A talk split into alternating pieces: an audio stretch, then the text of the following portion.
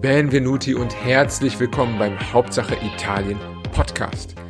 In dieser Folge werden wir einen Rückblick wagen. Der Sommer ist vorbei, der italienische Sommer war sehr turbulent, der Herbst kommt und äh, dafür habe ich mir einen ganz besonderen Gast eingeladen. This episode will be again in English because I'm uh, interviewing John Hooper, the Economist's correspondent for Italy and the Vatican, and he has been in that role and in various roles as a journalist in Italy and has written some years back a very noteworthy book called The Italians, in which he gives a very nuanced and and I must say entertaining perspective on Italian uh, history, culture, and society. And uh, that book I have quoted in some previous podcast. I put it in the show notes. Don't forget to check that out. It helped me a lot in my first years here in Italy. In this two part interview with Mr. Hooper, um, I ask him about the current affairs, being it environmental issues, migration issues. We've all seen the videos from Lampedusa and how that links to the shortages the Italian labor market faces these days. And then in the second part, you will hear more about the current economic situation that he analyzes for us and also gives some of his assessment regarding the Meloni government that is now in place for almost one year. Extremely interesting. And without further ado, I will now bring you the interview. However, if this is your first time listening to Hauptsache Italien and you have not yet subscribed or um, given us a feedback, make sure to do so on the podcast platform of your choice, preferably, of course, Spotify and Apple Podcast with a nice review there to, to help improve the algorithm. And uh, yeah, without further ado, I'm very happy to welcome now to the Hauptsache Italien podcast Mr. John Hooper. Thank you, Frederik. Und ich entschuldige mich, dass ich nicht auf Deutsch spreche, aber äh, ich habe Deutsch nicht gesprochen äh, für 20 Jahre. Äh, aber äh, vor vier Jahren war ich Korrespondent aus Berlin und äh, äh, aber mein Deutsch jetzt ist äh, ziemlich äh, schrecklich. Kein Problem. I think we can probably even use that from your from your German perspective, since you know this this podcast also often talks about German Italian relations. But yeah, for today, I I would say then let's uh, let's stick to your main language of work and your your native language. And you are the the Italy and Vatican uh, correspondent for the Economist. So I was wondering maybe if we could take a look back. I think we're talking now at the exact end of the summer, and it has been a very turbulent year already for for Italian affairs. And if we could maybe take a look back at a few topics, and I would be very curious how you how you assess them from the from the center of of Italy. With pleasure. So something that I think most people have noticed, of course, in in recent months was the extreme weather turbulences. You know, there were droughts, there were different extreme situations like where I live in Bologna in in the Romagna we had some some very uh, devastating uh, situations. And I think that the topic of energy is is coming always up. And and the recent article in the Economist I I also read it there. Maybe for context I never know if it is your article since the Economist doesn't put authors there. So I I assume it was either you or some of the colleagues described that there's still though a strong skepticism among, let's say, the Italian uh, political class and many others regarding this this uh, this climate change. Do you think that this summer has sort of changed that, or is is there is there some some movement in the in the awareness of climate issues or environmental issues lately? I think maybe it sharpened the differences. The article was indeed mine, and it reflected on the fact that the uh, the media, in particular in Italy, um, is sharply split on this issue in the sense that, on the one hand, you have the what used to be, if you like, the mainstream, which said that climate change is man-made. But on the other hand, a strong component of the media, uh, about half of all the television, for example, belongs to the Berlusconi family, uh, which supports the current government. And then there are a number of newspapers which used to be uh, of minority interests, which have become more important as a result of the arrival in, uh, of Giorgia Meloni and government. And all of these media are constantly throwing doubt on the idea that the climatic change is man-made.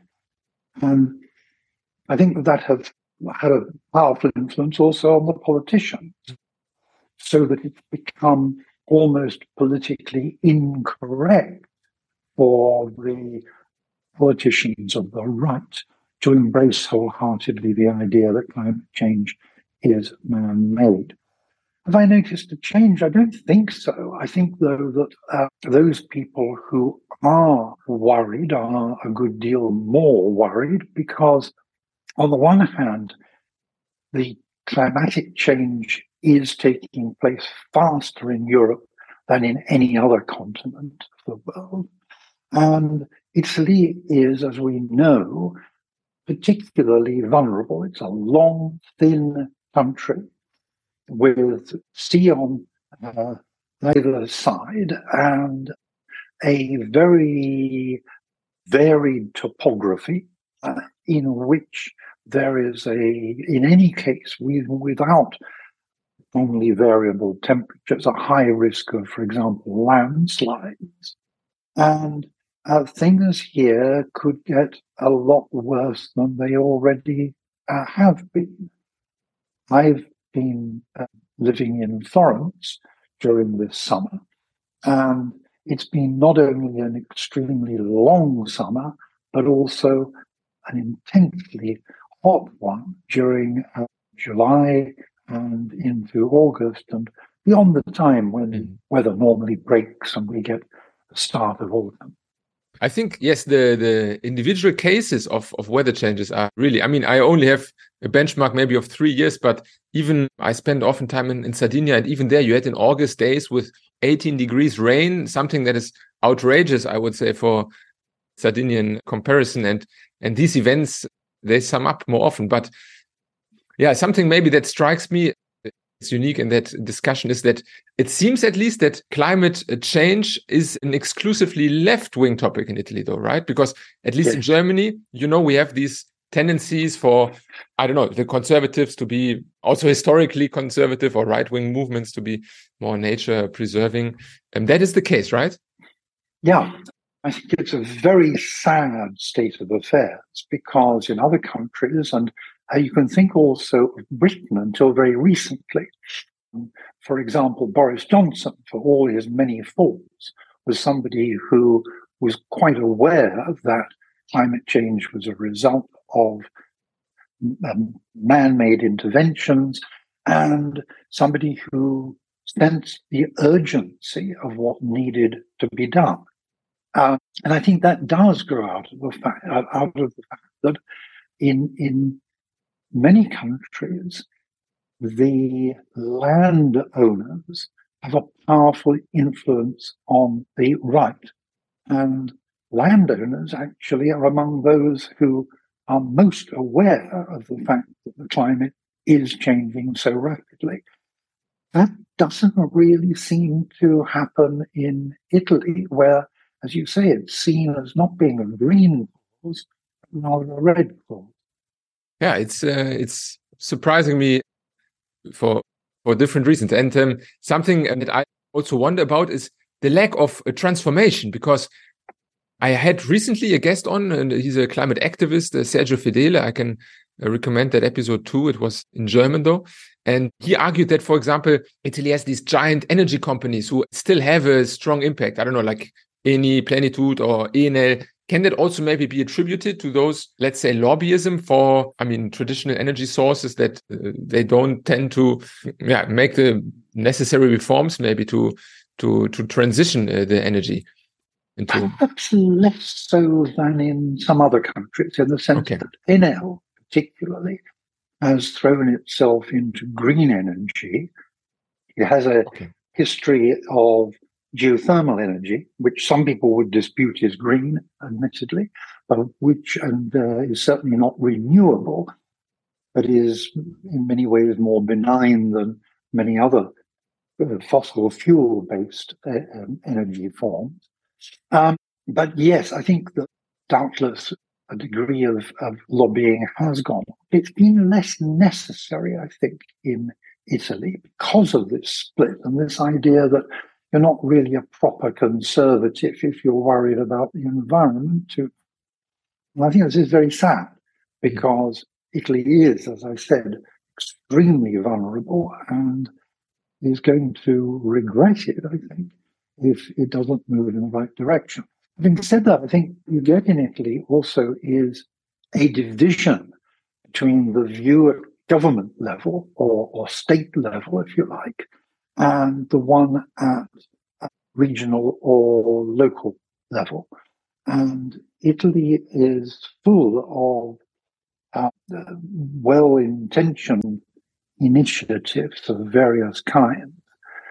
And uh, I can speak with uh, experience, for example, of Florence, which is one of the greenest cities in Europe, and where, for example, I know that you can't at the moment get a new taxi license unless you have an electric car. So a lot of these small initiatives are taking place and are having an effect on the environment.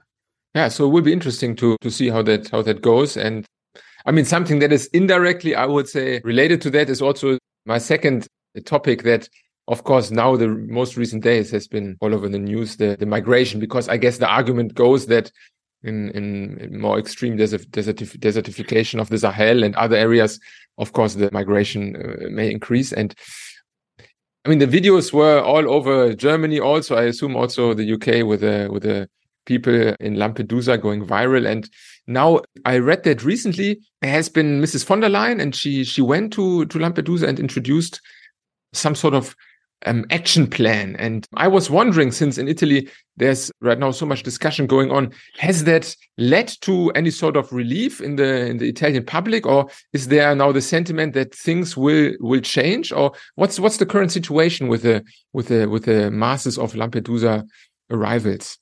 Currently, the number of seaborne migrants, and I may say so, something that we in the media don't say clearly enough because we lack exact statistics is that the seaborne migration of mostly sub-Saharan Africa is not the whole of the migration into Italy. Um, and you only have to go on the metro or sit in a bus in Rome or Milan to see that the majority of foreigners in Italy are not Black African.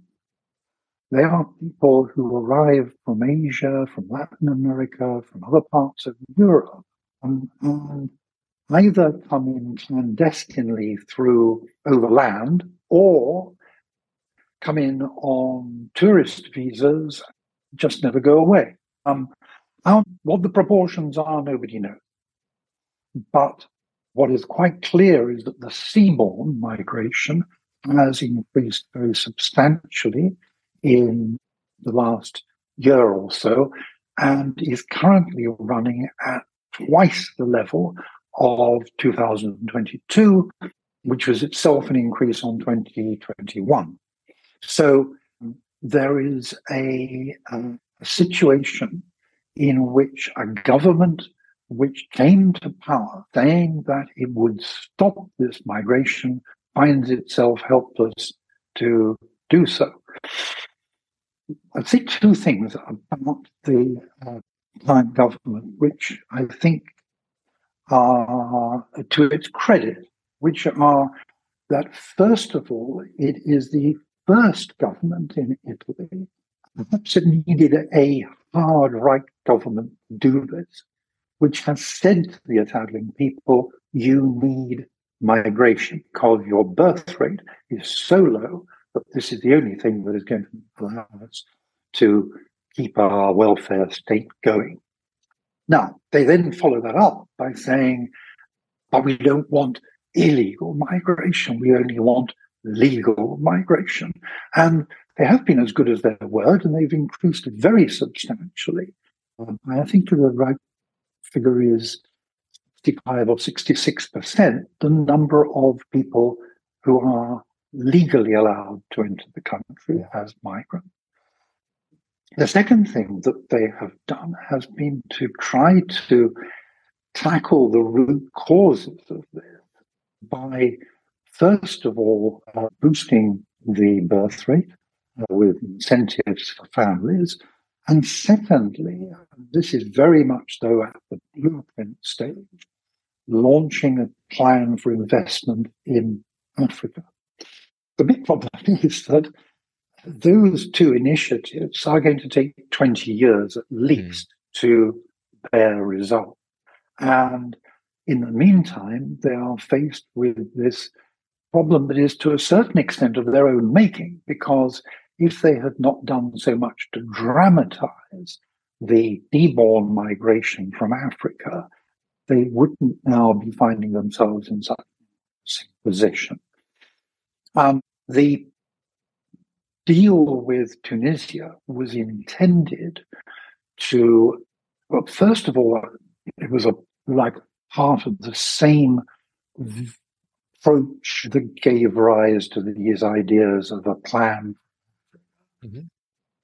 And secondly, it was aimed at getting the Tunisian president, who's become increasingly autocratic, to make sure that his coast guard stopped people leaving his country and coming to Italy.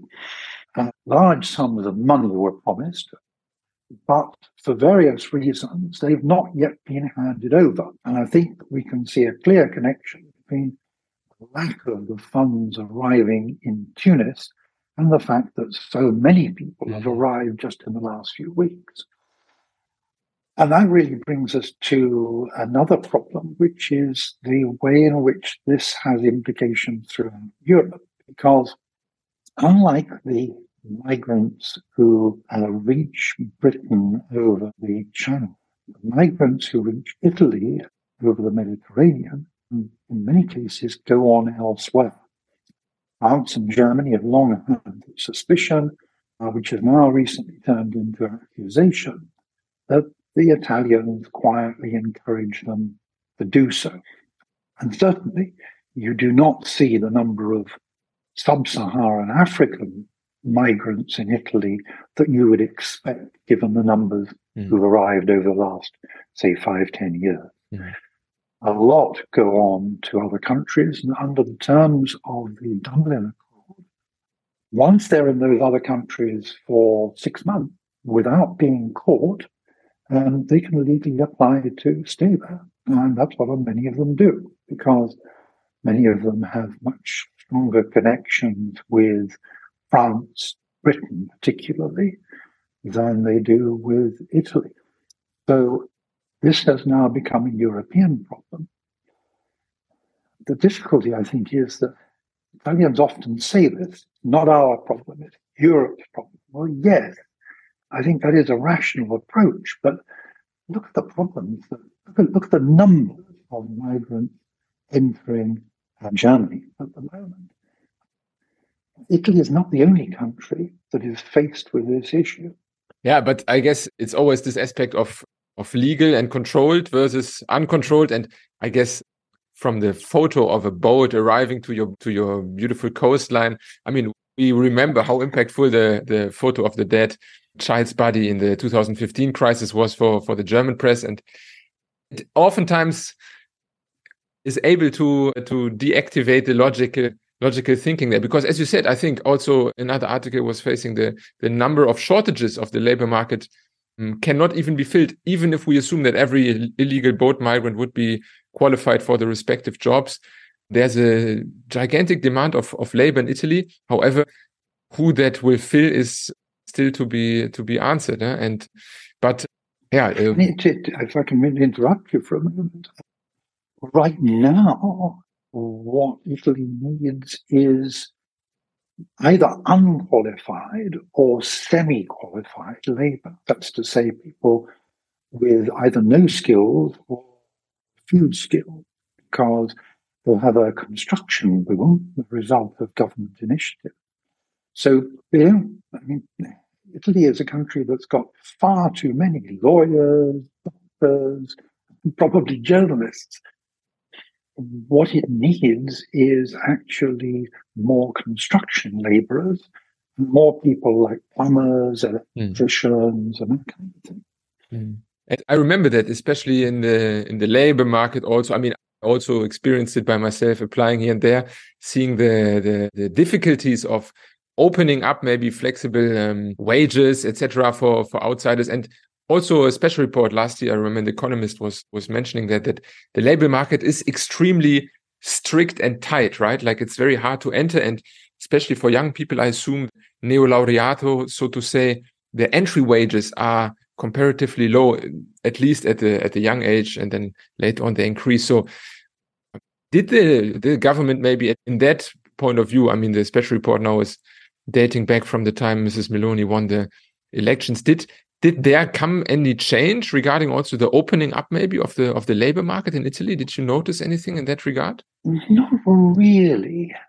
We still have a sharply divided labor market between privileged insiders whom it's very difficult to dismiss, and uh, outsiders on short term contracts who have very few rights or privileges, and among them, uh, the fact that they are kept out of the formal market means that in many cases they're not building up the pension rights that they're going to need later in life. They're also kept out of the possibility of getting a mortgage because they don't have a, a reliable long term income, or at least that's the view that the banks can take of them.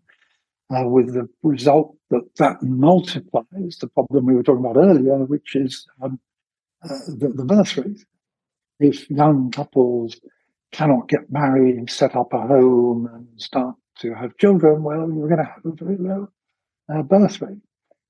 No, the labour market has not so far been one area where the government is trying its best, but with limited resources because of the amount of money they're having to pay on servicing Italy's huge debts, is the um, amount that employers have to pay in the form of social security contribution, mm. which is a strong disincentive to taking on permanent staff.